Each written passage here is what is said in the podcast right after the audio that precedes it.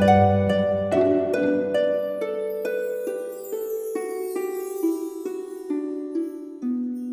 イルセラピーでバラ色の人生。宇宙とつながるミオラジオ。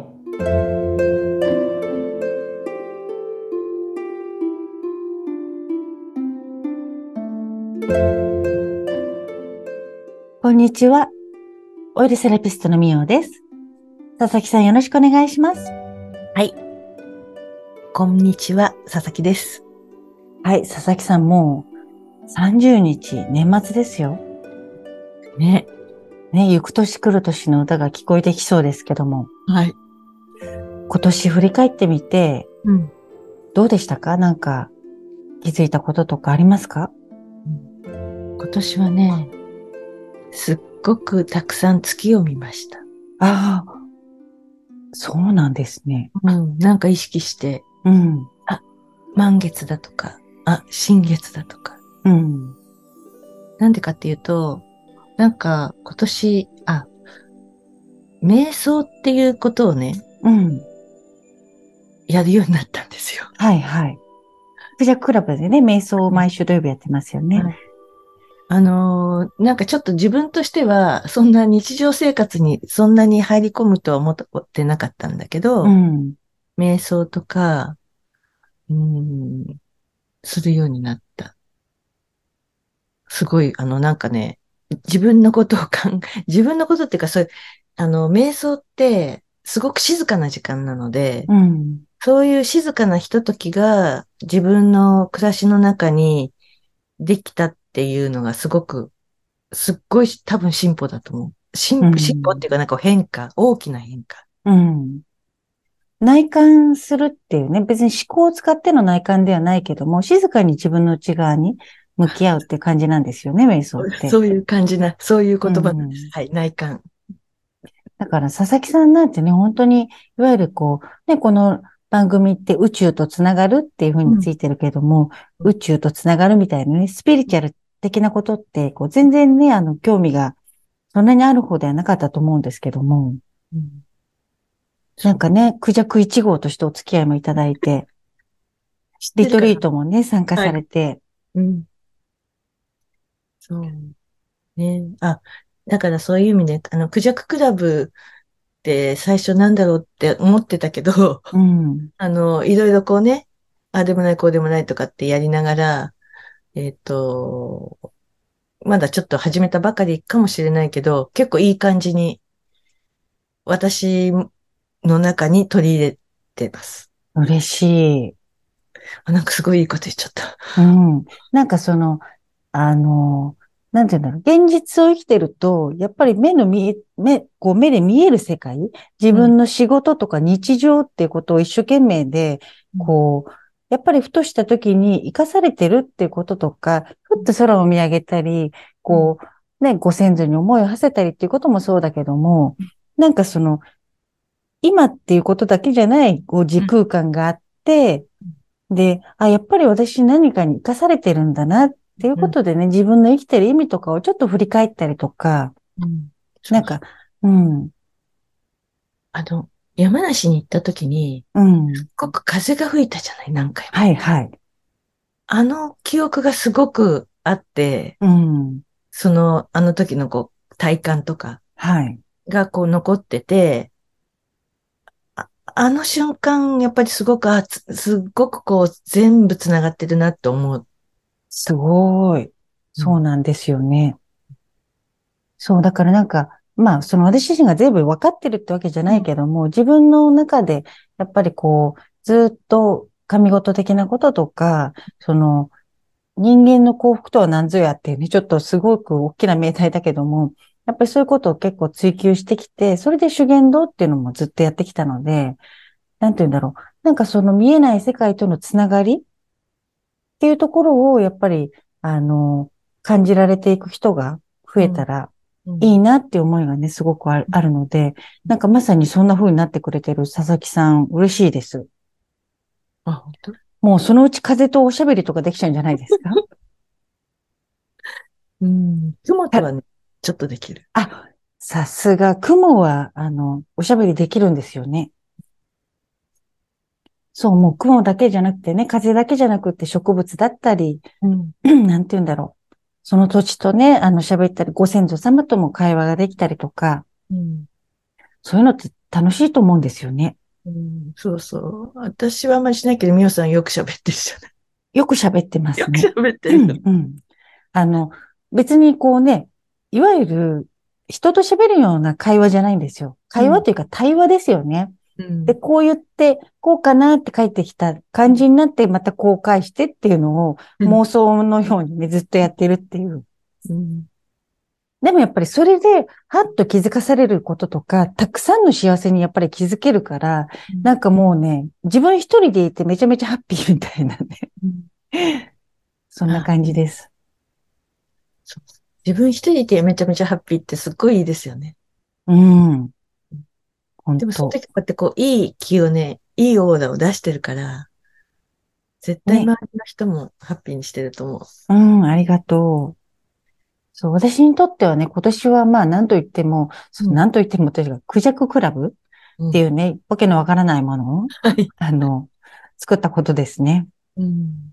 で、ただ、実際問題、突然ひらめいて作ったっていうよりも、実は私の中でのこう人生のテーマというか、まあ、ずーっとその思いがあったけども、オイルセラピーだけでは表現できない部分。うん。だけど、本質的に一番伝えたかったことっていうのを、やれる、やるための、こう、まあ、コミュニティみたいのを作っていきたいなと思って、クジャククラブっていうのを、あの、作ったので、なんか少しずつでもね、活動できてることが本当にありがたいなって思ってますね。そう。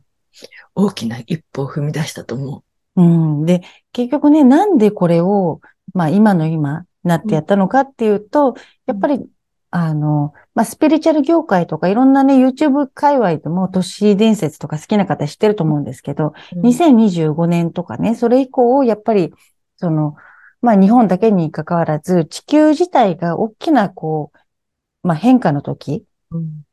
まあただ変化っていうだけだったらいいけども、あの、結構ね、困難な時代を迎えるっていうふうに言われてて、で、ただ YouTube やこうね、メディアとか本とかで見ただけだったら、こんなに気にならなかったかもしれないけども、私は自分の修験道をずっと20年うん以上通ってるうんあの、そこの先生に、まあ20年以上前に、もう2025年とか2030年ぐらいまでのこと聞いてたんですよ。ちょっと怖い話をね。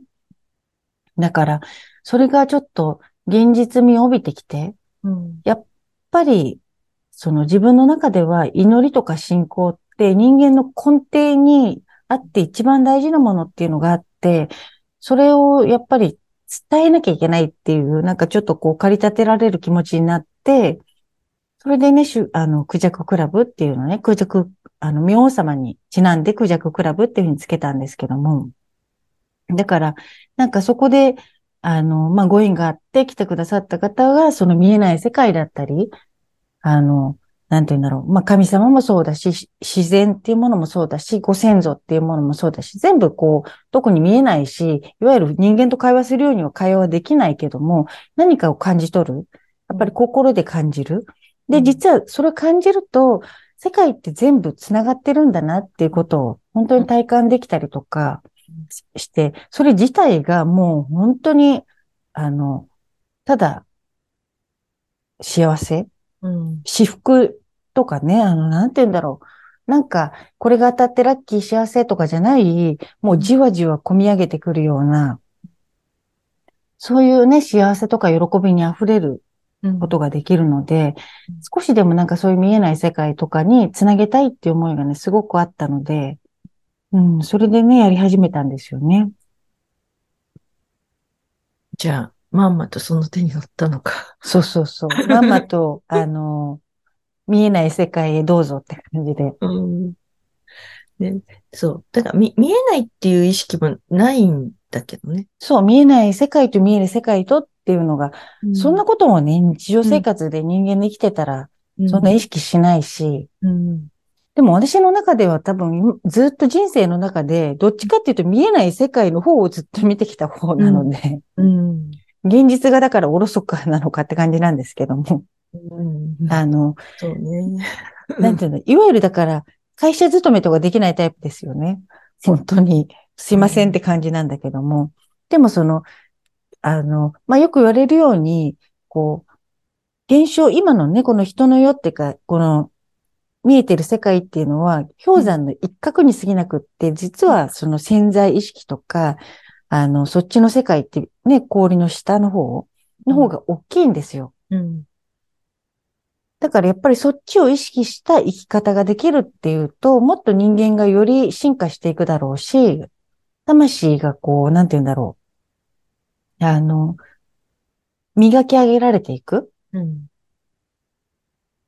だから今年ね、最最近すごいこれいい言葉思いついたのが、あの、芸術は宗教の母なりっていうのがあるんですよ。これ出口鬼三郎って人がね、言った言葉なんですけども、あ、だから、あ、そうか、私は信仰とか見えない世界っていうのを一生懸命なんかこうやってきて、これ自体が芸術活動だったんだなっていうふうに思うことにして、で、何を作ってるかっていうと自分の魂を、ね、練り上げてるんですよ。うん、究極のこうね、美、あの、いわゆるそれも目で見て誰もがね、美しいと思える姿、形じゃなくって、魂だから見えないものなので、自分なりの美を作り上げていく芸術活動、魂を。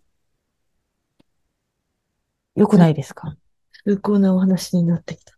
いや、そう？なんか、もう、だからそういうのをパッと思いついて、これだと思ったんですけども、うん、でもだから、その、なんだろう。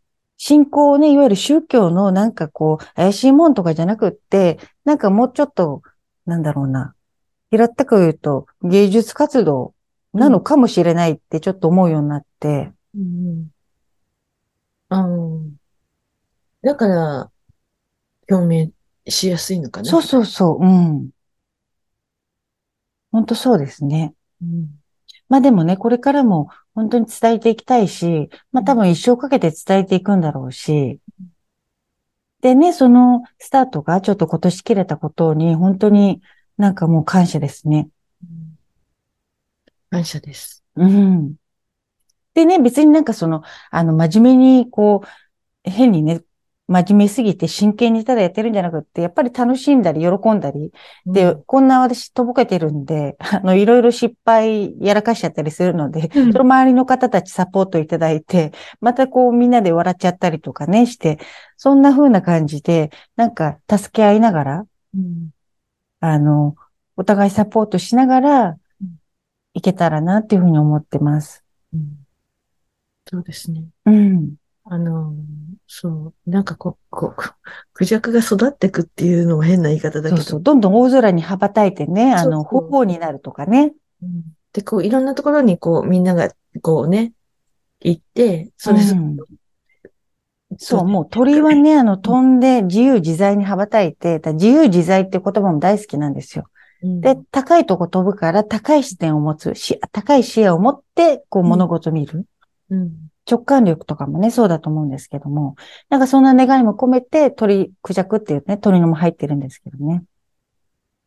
で、最後に、はい、今度あの、もう最後にっていうか、1月のお知らせなんですけども、はい。1月ね、あの、21日に、日曜日に、うん、あの、日本橋にある、とある方のオフィスで、今度クジャククラブをできることになったんですよ。うん。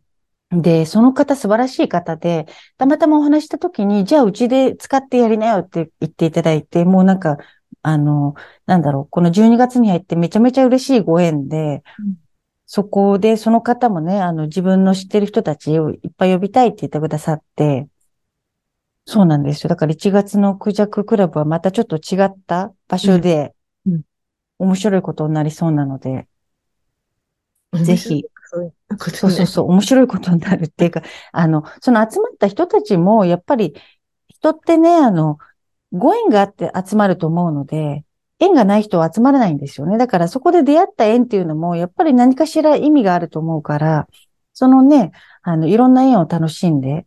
うん。そっかそっか。うん。なんか、そう、1月21ですね。うん。スケジュールだけはまずロックしてうん。そう、スケジュールだけ押さえておいてください。いや、でももう明日で本当1年終わりなんで。ねえ。ねえ、なんかあっという間で。といろんなこと言るけど。うん。